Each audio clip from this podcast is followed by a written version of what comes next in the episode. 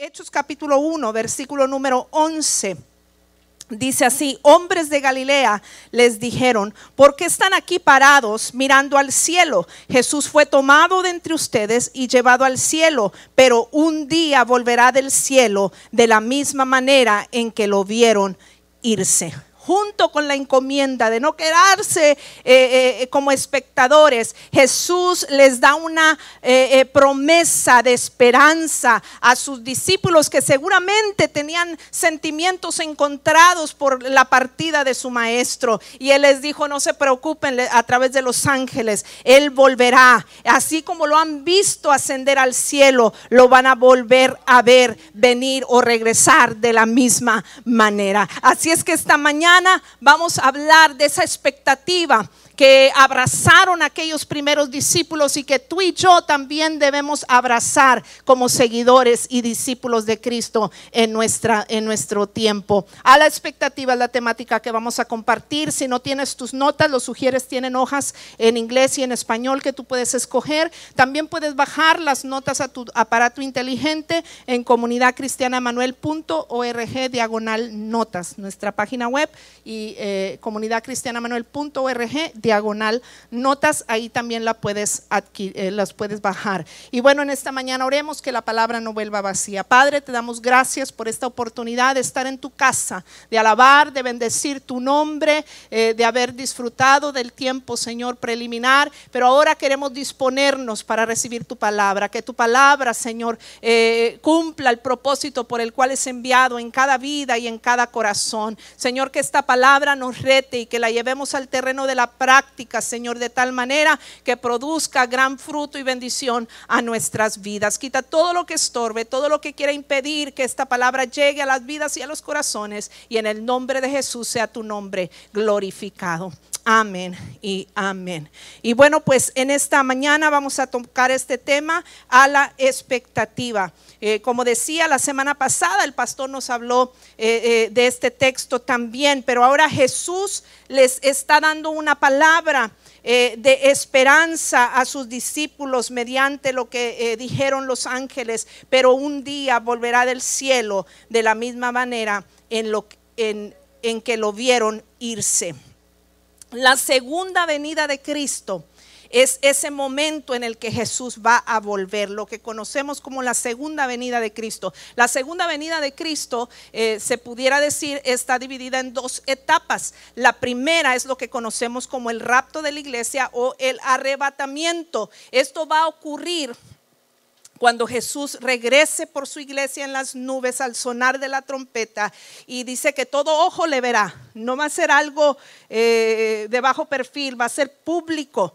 Y por eso va a causar tanto impacto y causa aquí en la tierra para los que se quedan, ¿verdad? Porque Jesús va a, arrebatar de la tierra a todos los que murieron en Cristo y los que estén vivos en ese momento y sirvieron a Dios van a ser arrebatados. Jesús volverá a las nubes solamente y el pueblo será, el pueblo de Dios será eh, resucitado o ascendido también al cielo eh, en ese momento. En ese momento Jesús regresa a las nubes eh, y se lleva a su pueblo por siete años en, las moradas celestiales para disfrutar de lo que se conoce como las bodas del Cordero. Siete años de fiesta que vamos a estar con el Señor. Durante esos siete años de fiesta eh, en el cielo, para los que creyeron en Jesús y fueron salvos, aquí en la tierra eh, será el tiempo de la gran tribulación, que se conoce como la gran tribulación. Tres años y medio de aparente paz y tres años y medio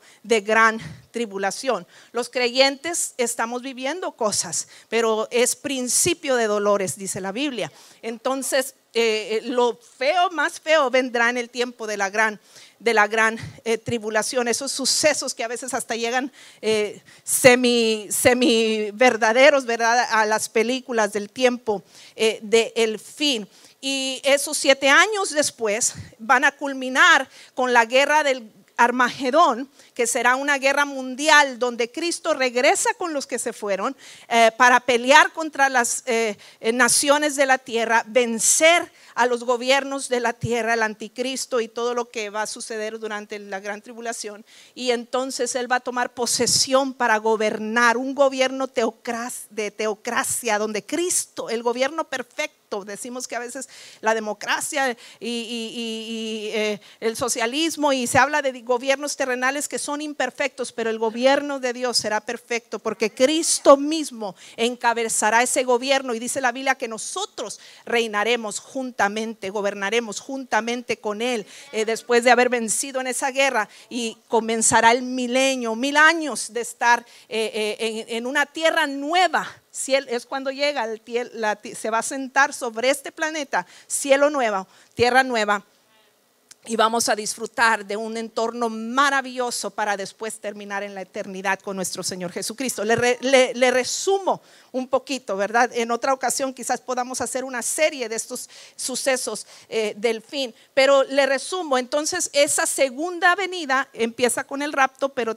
culmina cuando Jesús vuelve literalmente a poner su tierra aquí para gobernar en el milenio. Entonces es como dos etapas, cuando vuelve a las nubes y luego cuando literalmente vuelve y pone su pie sobre la tierra.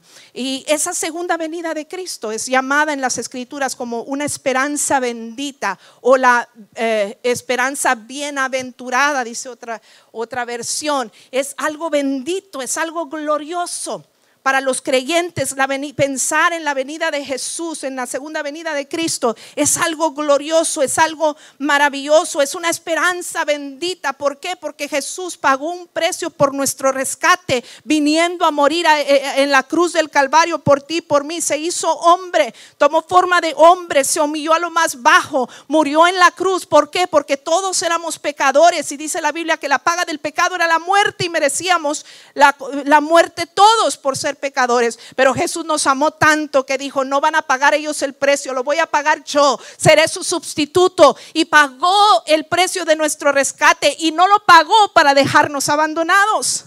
Nadie paga el rescate de un secuestrado para después olvidarse de él y abandonarlo. Entonces, si Cristo no volviera otra vez, nuestra fe no tendría sentido. Bendita esa esperanza cuando Cristo volverá en las nubes por su iglesia para finalmente reinar con él en cielo nueva y tierra nueva por toda la eternidad. Un lugar distinto, un lugar donde no habrá llanto, donde no habrá dolor, donde no habrá miseria, donde no habrá pobreza donde no habrá dificultades. Oh, bendita esperanza nos ha dado Jesús cuando dice la escritura que volverá otra vez. Con mucha razón llamada bendita esperanza o, esperanza bienaventurada. Esta verdad se enseña a través de toda la Biblia y nunca fue tan necesaria como en nuestros tiempos, porque en este tiempo se ha perdido la esperanza. Mucha gente está perdiendo, eh, se está quedando sin esperanza, pero hay que traer a la memoria esta palabra. Hay una esperanza, no todo está perdido para esta humanidad cuando pensamos en el retorno de Cristo. Sin embargo, aunque es un tema que deberíamos eh, hablar tanto porque eh, hoy en día lo necesitamos, sin embargo parece que hoy en día poco se enfatiza y se habla al respecto. ¿Cuáles son algunas de esas razones, posibles razones de por qué se ha dejado de hablar de la segunda venida de Cristo? Número uno, en la introducción dice las señales. Las señales. Eh, eh, las señales son importantes. Muchas veces nosotros mismos hemos predicado sobre las señales del fin cosas que nos indican que, Cristo volverá otra vez porque hay señales que se han cumplido. Pero cuando digo las señales me estoy refiriendo al énfasis excesivo en las señales en sí, que, eh, que la gente dice, ah, todo ya está cumplido, las señales ya se cumplieron, Cristo viene en breve y en lugar de pensar en la certeza de la venida de Cristo, piensan en la brevedad de la venida de Cristo. Entonces dices, ah, Cristo viene pronto porque las señales me están diciendo ya se cumplieron y entonces tengo que estar listo. Y cuando Cristo no, eh, ha venido, entonces empiezas a bajar la guardia, a desanimarte o a pensar no es cierto. ¿Verdad? ¿Y por qué? Porque pensaste en las señales, pero no pensaste en la verdad de que volverá. Es decir, no importa cuándo volverá, sino la certeza de que volverá. ¿Sí? Entonces, a veces ese énfasis excesivo solo en las señales, eh, eh, ¿verdad? Da lugar a que eh, se pierda el interés. En la primera parte del siglo XX, predicadores prominentes especializados en las señales del, del pronto regreso de Cristo, pues hicieron tanta énfasis, la gente creía que la cuenta regresiva para el rapto de la iglesia había comenzado, porque ya todo se había cumplido y, era inminente que Cristo volvería. Eh, eh, en ese tiempo pensaban ellos, pero la desilusión cuando no volvió. En 1948, debido a acontecimientos importantes que ocurrieron con relación a los eh, a, Israel, a esta nación de Israel, muchos estaban y, y, debido a las cosas proféticas que se tenían que cumplir con para Israel, muchos dijeron, ah, ya se cumplió la última señal. Entonces hubo personajes como Hall Lindsey, quien sugirió que Cristo volvería en el 1988, porque dijo, dice la palabra de Dios, que no pasaría una generación sin que estas cosas acontecieran. Y una generación bíblicamente es de 40 años. Entonces dijeron, ah, en el 48 se cumplió lo último, entonces en 1988 Cristo volverá. Y cuando nos, eh, esto captó la atención de los medios de comunicación, esto captó la atención de, la gente y causó mucho alboroto y estaban todos a la expectativa, si no me equivoco era en septiembre de 1988 que supuestamente iba a regresar Jesús y entonces todos estaban a la expectativa y resulta que no pasó nada. Entonces Lindsay rectifica y dice, me equivoqué, es en el 89 y tampoco pasó nada. Y, esto nos lleva a la segunda, a la segunda razón, porque hay gente que eh, eh, eh, ha perdido el interés en hablar o pensar en, la, en, el regreso de Cristo. Otra razón es porque, ¿verdad? Estas falsas alarmas, las falsas alarmas. Gente que intenta revivir el interés de la segunda venida, pero que en su lugar son una vergüenza para la causa de Cristo y es contraproducente porque se equivocan. Muchos creyentes leyeron con interés y emoción el folleto de Edgar eh, Wisnant eh, eh, titulado 88 razones porque el rapto será en el 1988. Y, cuando no ocurrió, pues la gente se burla del cristianismo. Y estas falsas alarmas, estos intentos de poner una fecha al regreso de Cristo, ¿verdad? Está equivocado según la Biblia y lo único que hace es que eh, eh, se desvanece eh, el interés por el regreso de Cristo. Pero la tercera razón por que a veces se ha desvanecido este interés en la segunda venida de Cristo es la comodidad. Y muchos somos culpables de ello. La comodidad. ¿A qué me refiero? A la tendencia de los cristianos a establecerse en un estilo de vida centrado en este mundo presente. Odiamos admitir esto, pero el cristiano promedio está más preocupado por vivir una vida cómoda ahora que por prepararse para la eternidad. Hemos llegado a amar la vida aquí en el planeta Tierra tanto que parece que estamos renuentes a dejarla, a dejar esta vida. Es difícil ver más allá de nuestras casas cómodas. Este país que brinde tantas oportunidades, el país del sueño. Y estamos tan ganchados y, enfatizados en tener una casa cómoda. Y esa es nuestra meta. E, e, es difícil ver más allá de nuestras casas cómodas, de nuestros congeladores sobreabastecidos, llenos de comida, de abundancia, autos de lujo, a un cielo nuevo y una tierra nueva. Nos hemos adaptado tan profundamente, tan profundamente en el sistema de valores de este mundo que hemos perdido de vista que Cristo volverá otra vez y que necesitamos prepararnos.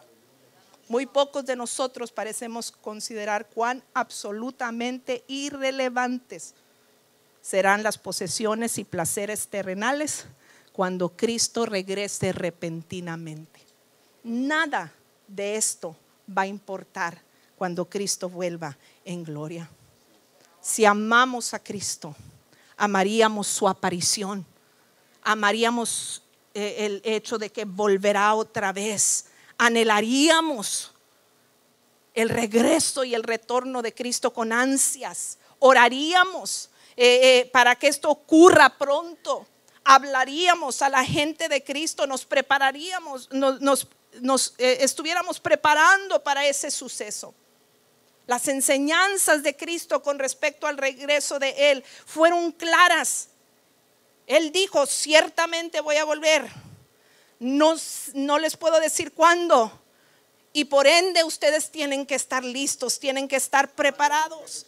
Tito 2, versículo 13, traducción lenguaje actual, dice, así debemos vivir mientras llega ese día feliz y maravilloso que todos esperamos, cuando se manifestará nuestro gran Dios y Salvador Jesucristo. La palabra es clara. Debemos vivir con la expectativa de que Jesús volverá otra vez, aguardando, dice, la, dice otra versión, ¿verdad? Aguardando ese momento, pero en tanto que Él vuelve, debemos entender tres cosas respecto a dicha expectativa. Número uno, es una expectativa inminente. Es una expectativa inminente. Cuando hablamos de inminente, significa algo que está próximo a ocurrir en el tiempo. Es decir, no es que si va a pasar o no va a pasar, va a suceder nos guste o no, va a suceder. Es inminente, va a suceder, está próximo a ocurrir en el tiempo. ¿Qué tiempo? No le puedo decir, pero va a ocurrir. ¿Cuáles son unos indicadores de esa inminencia eh, eh, del retorno de Cristo? ¿Cuáles son unos indicativos de la inminencia de que volverá? Jesús cumple lo que promete. En otras palabras, Jesús dijo que volvería. Y en la palabra eh, encontramos una y otra vez que Jesús siempre cumplió lo que prometió. Nosotros mismos en nuestras vidas, Jesús nos ha dado muchas promesas que se han cumplido en nuestras vidas y esto nos da un indicativo de que si Jesús prometió a sus seguidores que volverá, es porque lo hará. Juan 14, versículo 1 al 3 dice, no dejen que el corazón se les llene de angustia confíen en Dios y confíen también en mí. En el hogar de mi Padre hay lugar más que suficiente. Si no fuera así, ¿acaso les habría dicho que voy a preparar un lugar? Cuando todo esté listo, volveré para llevarlos, para que siempre estén conmigo donde yo estoy. Alábele que Él vive. Los discípulos estaban angustiados porque Jesús les acaba de decir, voy a morir, voy a, eh, eh, a resucitar y me voy a ir al cielo con mi Padre.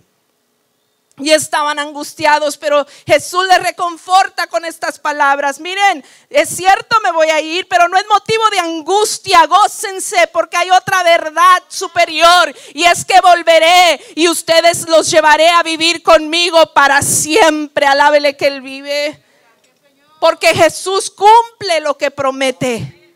Dice la Biblia que Él no es hijo de hombre para que mienta o se arrepienta. Dios es veraz, Dios es verdadero, Dios es fiel a sus palabras. Él dijo que volvería y ciertamente volverá. Nos dio su palabra y la va a cumplir.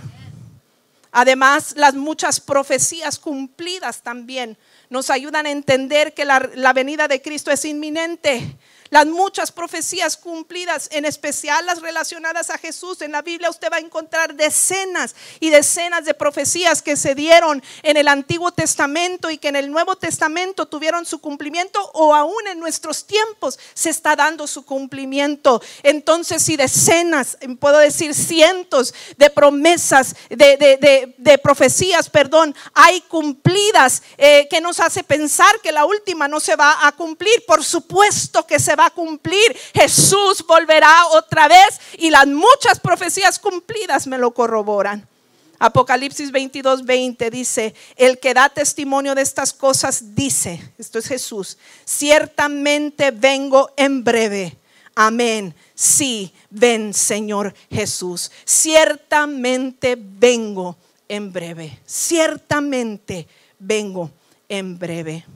Las muchas profecías cumplidas son otra eh, forma de entender la inminencia del regreso de Cristo. Las señales cumplidas también. Yo les mencionaba en la introducción, eh, hay gente que sobreenfatizó las señales. conocer las señales es importante. pero no para especular que ya va a ser mañana o hoy que vuelve el Señor. Son importantes para entender que tengo que estar listo todos los días de mi vida. Pero el hecho de que se han cumplido las señales me dice que eh, el Señor va a terminar de cumplir todo.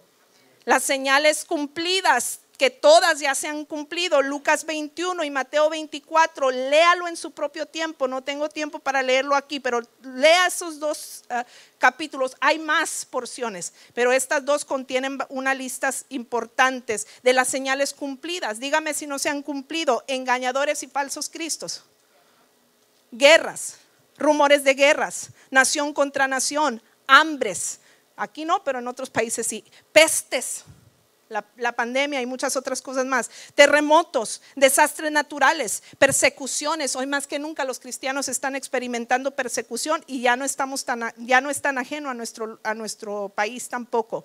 Declive en la moralidad, aumento del pecado. Esto y muchas otras cosas ya se han cumplido. Esas señales cumplidas nos dicen que efectivamente Jesús volverá otra vez. Además de esto, nuestra fe no tendría sentido sin su regreso. Dice 1 Corintios 15, versículo 17 al 19 y luego brinco al 23. Y si Cristo no ha resucitado, entonces la fe de ustedes es inútil y todavía son culpables de sus pecados. En ese caso, todos los que murieron creyendo en Cristo están perdidos. Y si nuestra esperanza en Cristo es solo para esta vida, somos los más dignos de lástima de todo el mundo. Pero esta resurrección que tiene un orden, pero esta resurrección tiene un orden. Cristo fue resucitado como el primero de la cosecha. Luego todos los que pertenecen a Cristo serán resucitados cuando Él regrese. Pensar que Cristo murió y pagó un precio para dejarnos abandonados doesn't make sense, no tiene lógica.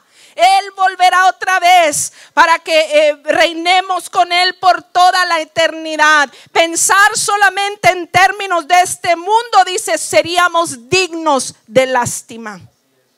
Dios no pagó nuestro rescate para dejarnos abandonados. Él volverá otra vez. Número dos, es una expectativa impredecible.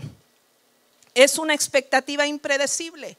Cuando hablamos de impredecible, es algo que no se puede predecir o, pronosticar. No se puede predecir o pronosticar. Mateo 24, 36. Sin embargo, nadie sabe el día ni la hora en que sucederán estas cosas, ni siquiera los ángeles en el cielo, ni el propio Hijo. Solo el Padre lo sabe. La Biblia es bien clara, no sé por qué la gente se confunde. La Biblia es bien clara, dice, nadie sabe ni los ángeles, ni el Hijo mismo, es el Dios el Padre el que sabe. ¿Qué nos hace pensar que, Juan o Pedro que se levanta diciendo que Dios le reveló cuando Cristo volverá, este, eh, ellos tienen la razón si Cristo mismo no sabe, es, el Padre, porque bueno, Dios es ah, una Trinidad, Dios Padre, Hijo y Espíritu Santo. Y es la parte del Padre que sabe el tiempo. Dice Mateo 25, 13. Así que ustedes también deben estar alerta porque no saben el día ni la hora de mi regreso. Nosotros no podemos saberlo. Si no lo saben los ángeles, si no lo sabe el Hijo, cuanto más nosotros. Dice Hechos 1.7. Él les contestó, solo el Padre tiene la autoridad para fijar esas fechas y tiempos. A ustedes no les corresponde saberlo. Si nosotros supiéramos todo, seríamos Dios. Pero no sabemos todo porque no somos Dios y necesitamos a Dios. Entonces, eh, eh, no nos corresponde a nosotros saberlo. Dice, eh, dice también Primera Tesalonicenses capítulo 5 versículo 2, pues ustedes saben muy bien que el día del regreso del Señor llegará inesperadamente como un ladrón en la noche. No caigamos en la fascinación de quienes ponen fechas Nadie sabe cuándo. Es impredecible. Llegará de repente. El hecho de que nadie sabe cuándo implica varias cosas y eso nos lleva al tercer punto. Es una expectativa implícita. Es una expectativa implícita. Cuando digo implícita me refiero a que puede deducirse fácilmente o se sobreentiende. Si la venida del Señor es inminente, si la venida del Señor es impredecible, Entonces, ¿qué implica para mí? ¿Qué se sobreentiende para mí? Dos cosas. Número uno, que se tiene que preparar uno. Se debe estar preparado. Eso es lo que tiene, lo que importa para nosotros, estas verdades. Que aunque no sé el tiempo y la hora, no importa, yo tengo que vivir todos los días de mi vida preparado. Puede ser hoy, puede ser mañana, puede ser en mil años, pero tengo que vivir preparado. Se debe de estar preparado. La verdad de la venida de Cristo, de su inminente e impredecible retorno, debería motivarnos cada día a estar preparados. Como se prepara un padre de familia ante la amenaza de un ladrón. Dice que, que, Él vendrá como ladrón en la noche. Mateo 24, versículo 42 al 44 dice, así que ustedes también deben estar alerta porque no saben qué día vendrá su Señor.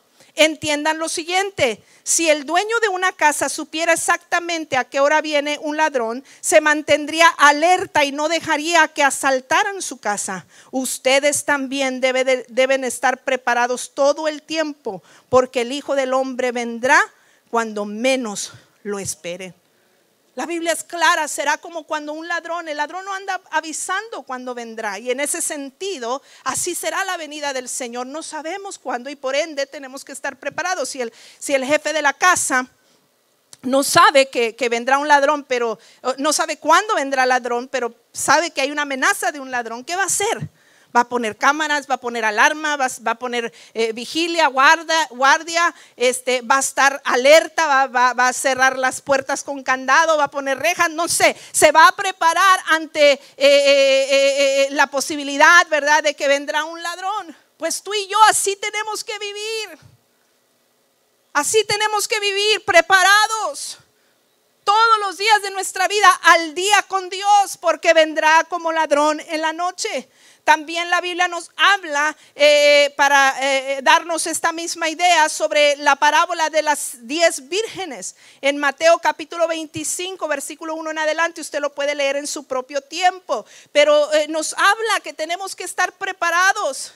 Hubo, dice esta parábola, para hablar sobre la venida de Jesús, se, se, relató esta parábola, ¿verdad? De que había diez vírgenes esperando a su amado, al esposo que vendría por ellas. Y eh, cinco llenaron sus lámparas de aceite y estaban preparadas. Cinco no buscaron eh, suficiente aceite y se les estaba acabando. Y le dijeron a las prudentes que buscaron, oye, denos, denos un poquito de aceite porque se nos va a acabar y va a venir el amado y nos va a hallar eh, con las lámparas apagadas y sin aceite. Y ellas dijeron, vayan ustedes y busquen con los que venden. No es nuestra culpa, como quien dice, ¿verdad? estoy parafraseando. No es nuestra culpa, ¿verdad? Que ustedes no se prepararon. Yo sí me preparé y yo no voy a poner en riesgo mi encuentro con mi amado.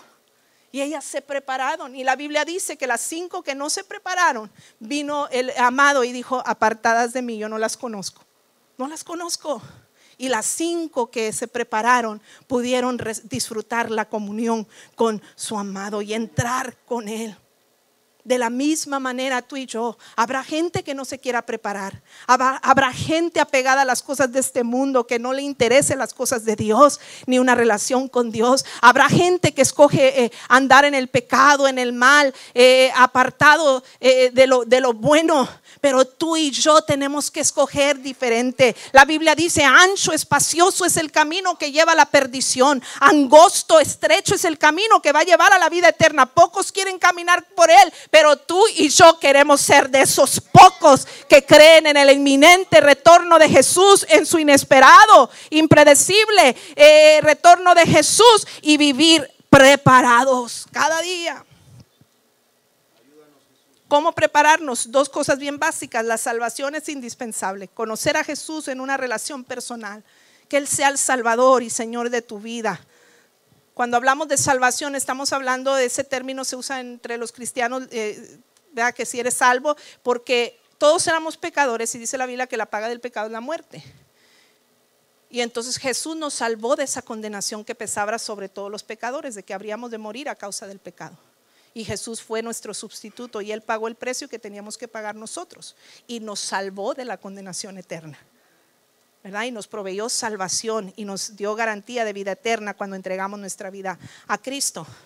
Entonces, es bien importante que cada ser humano sea intencional en aceptar a Jesús en su corazón Y es por fe, dice la Biblia, no es por obras para que nadie se gloríe. Es simplemente creer, admitir que soy pecador y creer que Jesús fue mi sustituto y decirle, Señor, perdona mis pecados y hazme tu hijo. No era hijo, estaba destituido de Dios pero hazme ahora de tu familia, te acepto en mi corazón y Jesús entra en tu corazón y te brinda la salvación. Dice Tesalonicenses 5, versículo 9 al 10, pues Dios escogió salvarnos por medio de nuestro Señor Jesucristo y no derramó y no derramó su enojo sobre nosotros.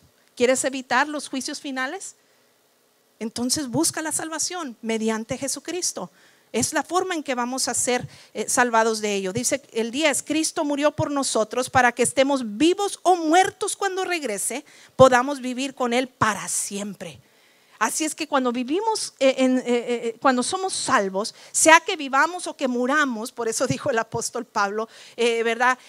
para mí el vivir es Cristo, el morir es ganancia, porque sea que vivamos o que muramos, dice un estribillo, somos del Señor la tenemos de ganar, porque si nos morimos antes de que Cristo venga, seremos resucitados de entre los muertos. Dice que los muertos en Cristo resucitarán primero y después los que estamos vivos, los que quedamos, seremos arrebatados al cielo y seremos reunificados con Él en las nubes para vivir con Él para siempre pero es el, eh, Dios ha provisto un medio para escapar del juicio y es la salvación mediante Jesucristo. Juan 14, 6 dice, Jesús le contestó, yo soy el camino, la verdad y la vida. Nadie puede ir al Padre si no es por mí.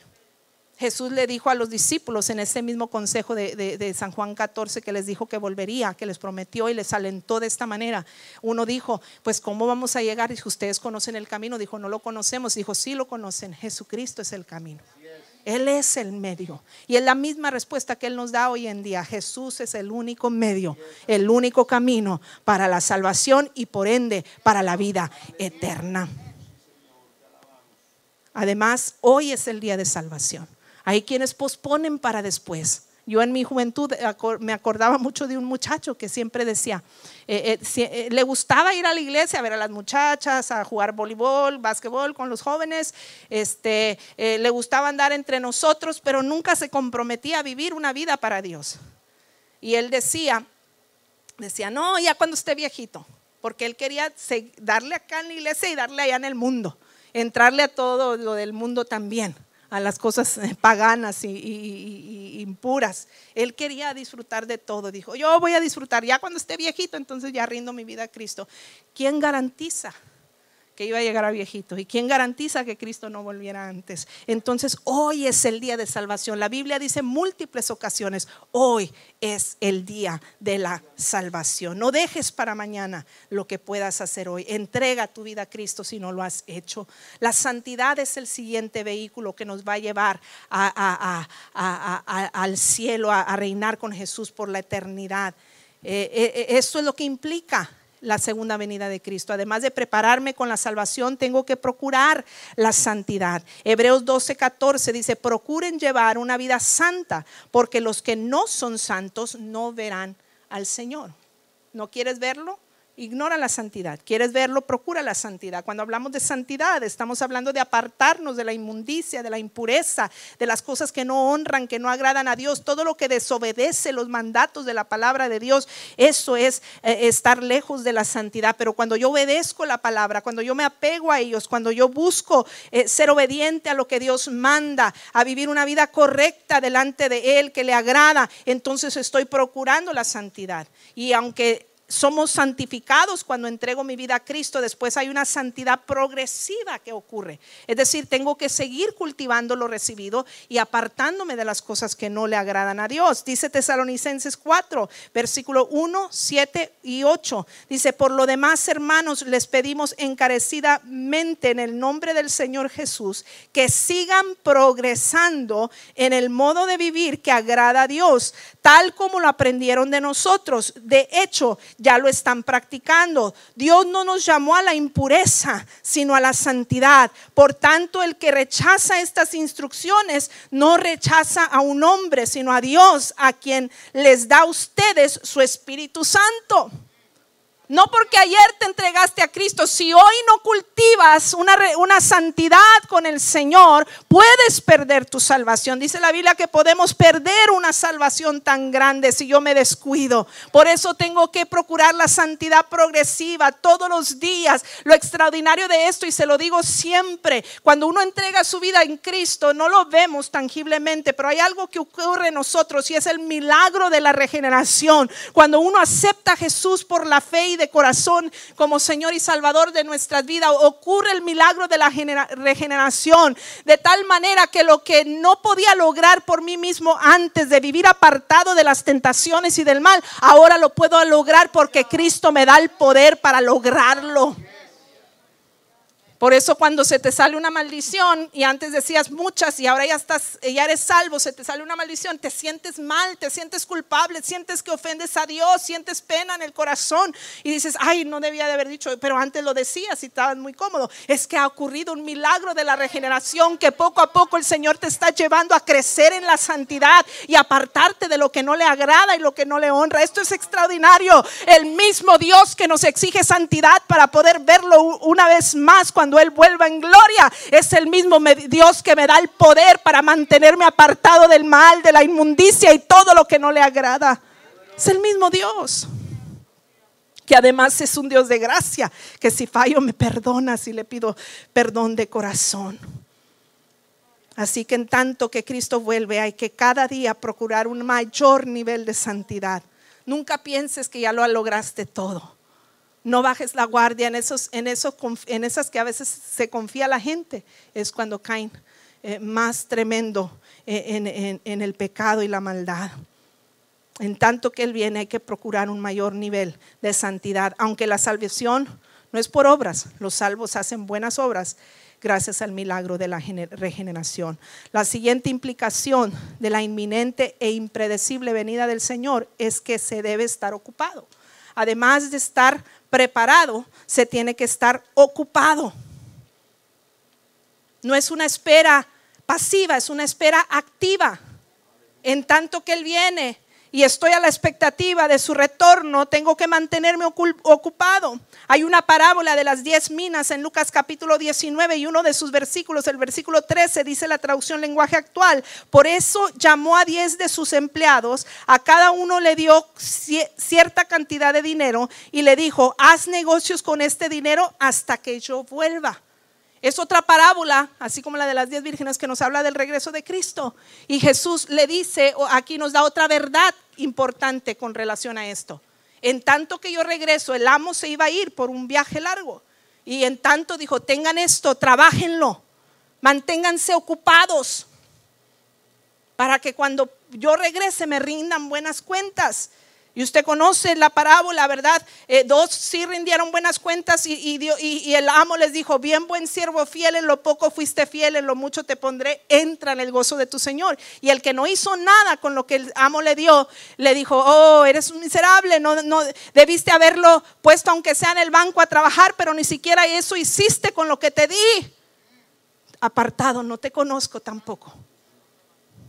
Es nuestra decisión. No es que Dios sea malo y quiera llevarse a unos, a unos sí, a unos no. Es que Dios nos dio un libre albedrío y tú escoges. Dios no obliga a nadie. Es una decisión personal y uno tiene que ser intencional en decidir, voy a mantenerme preparado y voy a mantenerme ocupado en tanto que Él regresa. Y le dijo, trabaje, trabaje en esto en tanto que yo vengo. ¿En qué? En el servicio a Dios.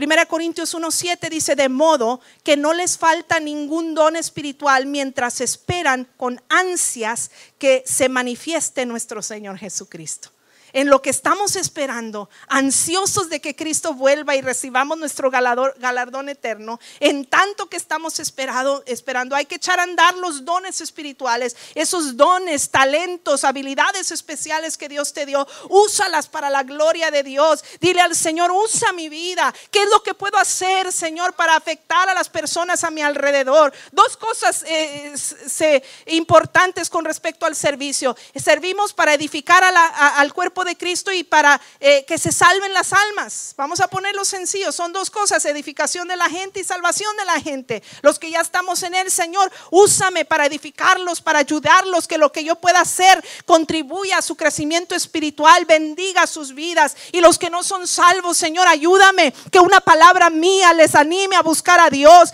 que, que cuando yo les ministre, que cuando yo les hable de Cristo, Señor, puedan rendir su corazón a ti, que un acto que hago, mi testimonio, mi conducta, cómo yo me conduzco cada día pueda inspirarlos a querer acercarse al Señor y no perderse. Señor, que un acto de amor que yo pueda practicar, que si un vaso de agua doy, que si una cobija le brindo a alguien, que si le doy hospedaje, Señor, que ese acto de amor inspire a alguien a entregar su vida a Cristo. Ese es el servicio cristiano. No es un título, no es una posición es servir en tanto que Él viene. Y la segunda cosa en la que nos podemos mantener ocupados del servicio es la evangelización, van de la mano. Mateo 24, 14 dice, y se predicará la buena noticia acerca del reino por todo el mundo, de manera que todas las naciones la oirán, la oirán y entonces vendrá el fin. Dios nos dejó una encomienda Id por todo el mundo, predicar el Evangelio a toda criatura, que todo mundo sepa, que todo mundo conozca. Yo les he dicho muchas veces, si no conoces mucha Biblia, mucha teología, tienes una experiencia, comparte tu experiencia. ¿Qué es lo que Cristo hizo por ti? Mi matrimonio estaba al borde del divorcio, estaba al borde del fracaso. Llegó Cristo a la escena de nuestra vida y nos restauró. Oh, estaba hundido en los vicios, en las drogas, en el alcohol, en el pecado. Entregué mi vida a Cristo y el Señor me quitó el deseo de todo eso y me hizo libre. Oh, ¿cuál es tu historia? Ah, lo tenía todo, pero estaba en depresión, estaba en ansiedad, no podía dormir, le tenía miedo a mi propia sombra. Oh, pero llegó Cristo a la escena de, mi vida y me liberó de todas esas cuestiones. Cuenta tu historia en tanto que Cristo viene y vamos a salvar los más que podamos para Cristo. Es cierto, quizás no pueda salvar a todos, pero vamos a, decirle, Señor, los que están a mi alcance, ayúdame a marcar la diferencia. Dice Juan 9:4, debemos llevar a cabo cuanto antes las tareas que nos encargó Él, que nos, el que nos envió. Pronto viene la noche cuando nadie puede trabajar.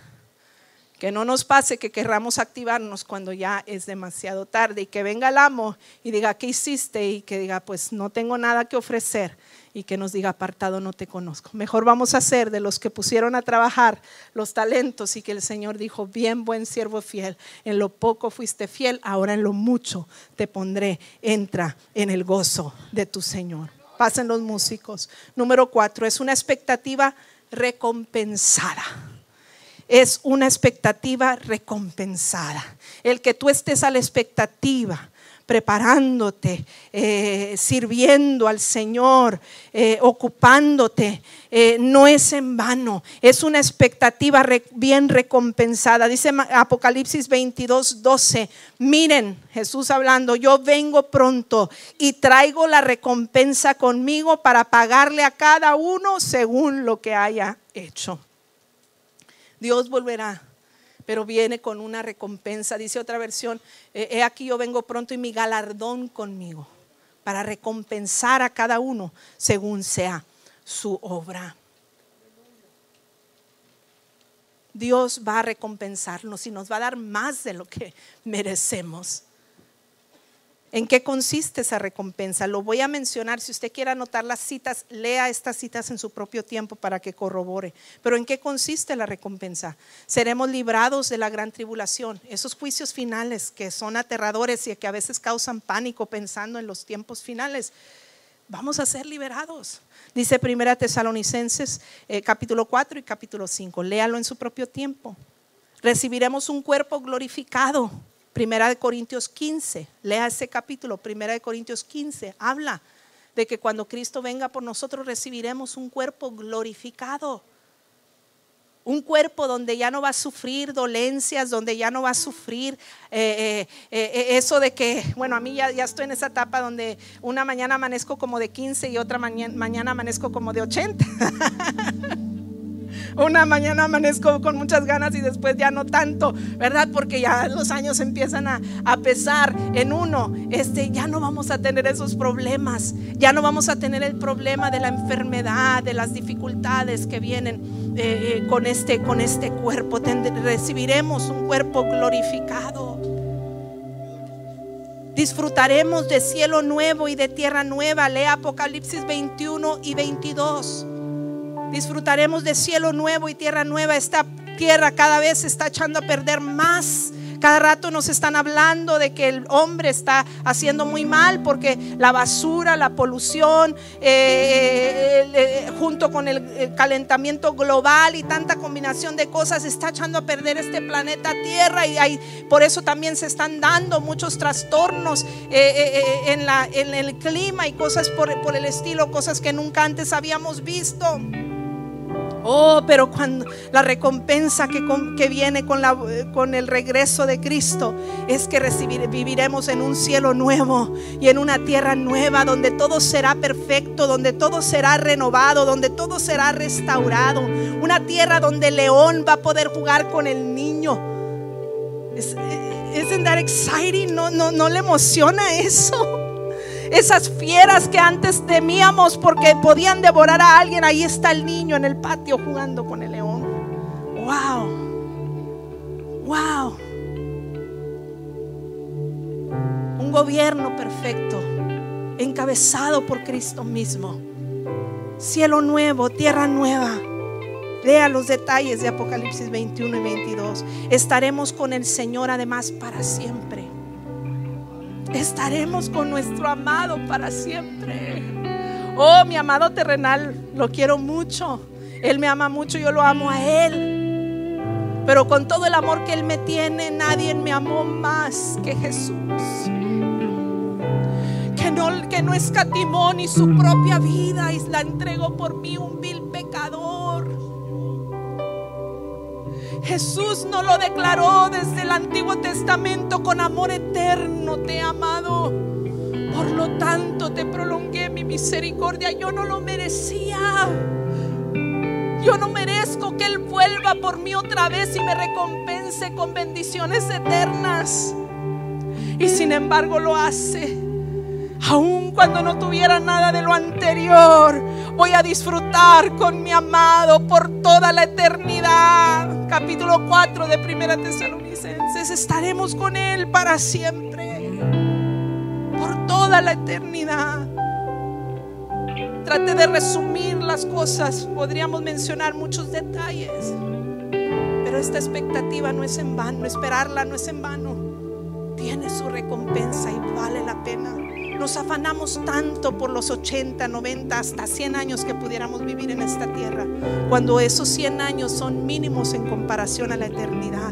Deberíamos estar preparándonos para la eternidad, donde vamos a pasar la mayor parte del tiempo. Aquí solo somos peregrinos y extranjeros, dice la Biblia. Póngase de pie mientras concluyo.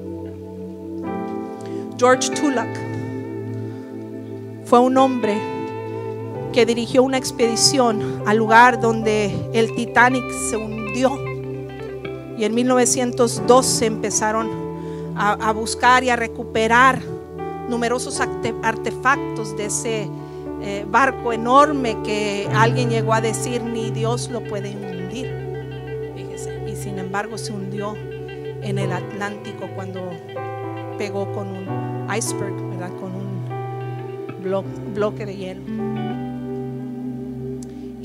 este hombre eh, dirigió una tripulación, una expedición a, recuperar artefactos. Y hubo un momento en que él y su equipo dispuso levantar un trozo de hierro de este Titanic que pesaba 20 toneladas. Y ya lo habían logrado sacar a la superficie amarrado con cuerdas, cuando de repente de la nada suscita una tormenta y las cuerdas se rompen y el Atlántico vuelve a reclamar su tesoro. Regresa eh, eh, eh, el Titanic al Atlántico. Antes de irse, al ver que tenía que retirar, obligado a retirarse y reagruparse, antes de irse hizo algo curioso. Descendió a lo más profundo y con el brazo robótico de su submarino. Ganchó un pedazo de metal, una sección de aquel Titanic. Sobre el metal había escrito estas palabras, volveré. George Tulak dijo, volveré. ¿Sabe qué? Tulak fue después reemplazado en esas expediciones y nunca logró el objetivo de volver a intentar sacar el Titanic del Atlántico. Oh, pero Jesús. Jesús pronunció las mismas palabras a sus discípulos y no las pronuncia a nosotros como discípulos y seguidores de Cristo. Jesús dijo, volveré. Jesús hizo una promesa y Él tiene toda la intención de cumplirla. No sabemos con exactitud cómo se dará. Nos imaginamos, pero no sabemos con exactitud cómo será aquel suceso. No sabemos cuándo. Lo único de lo que podemos estar seguros es que Jesús vendrá de nuevo. Nos dio su palabra y podemos confiar que Él guardará su palabra, volverá y hoy estamos más cerca que ayer. Alábele que Él vive. Hoy estamos más cerca que ayer. Para el creyente la esperada de la venida de Cristo debe de ser una de añoranza y de gozo. Deberíamos decir, como dijo Juan en sus escritos en el Apocalipsis, en esa revelación profética que recibió, el Espíritu y la novia dicen, ven. Y el que escucha diga, ven. Que podamos decir, así termina la Biblia, último capítulo de la Biblia. El Espíritu y la novia deben de estar diciendo, ven, Señor Jesús.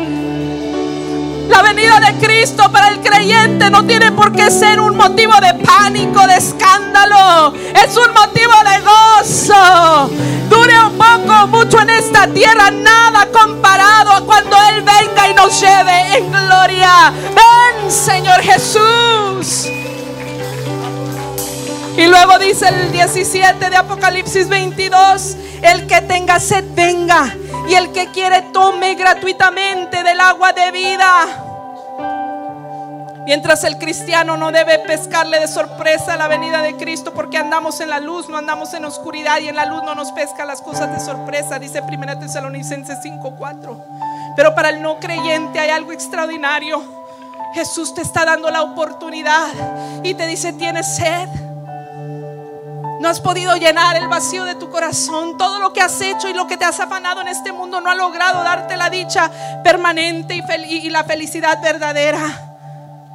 Pues la venida de Cristo no es que no va a ocurrir. El hecho de que, de que se está tardando, ¿sabes qué es? Es el amor de Dios hacia ti que te está diciendo, te estoy esperando. Te estoy, esperando para que entregues tu vida a Cristo y escojas el camino de la salvación, que es el camino a la vida eterna. Segunda de Pedro capítulo 3 versículo 8 y 9 nos lo declara. Pero no olviden, dice querido hermanos, que para el Señor un día es como mil años y mil años como un día. El Señor no tarda en cumplir su promesa según entienden algunos la tardanza. Más bien él tiene paciencia con ustedes porque no quiere que nadie perezca, sino que todos se arrepientan.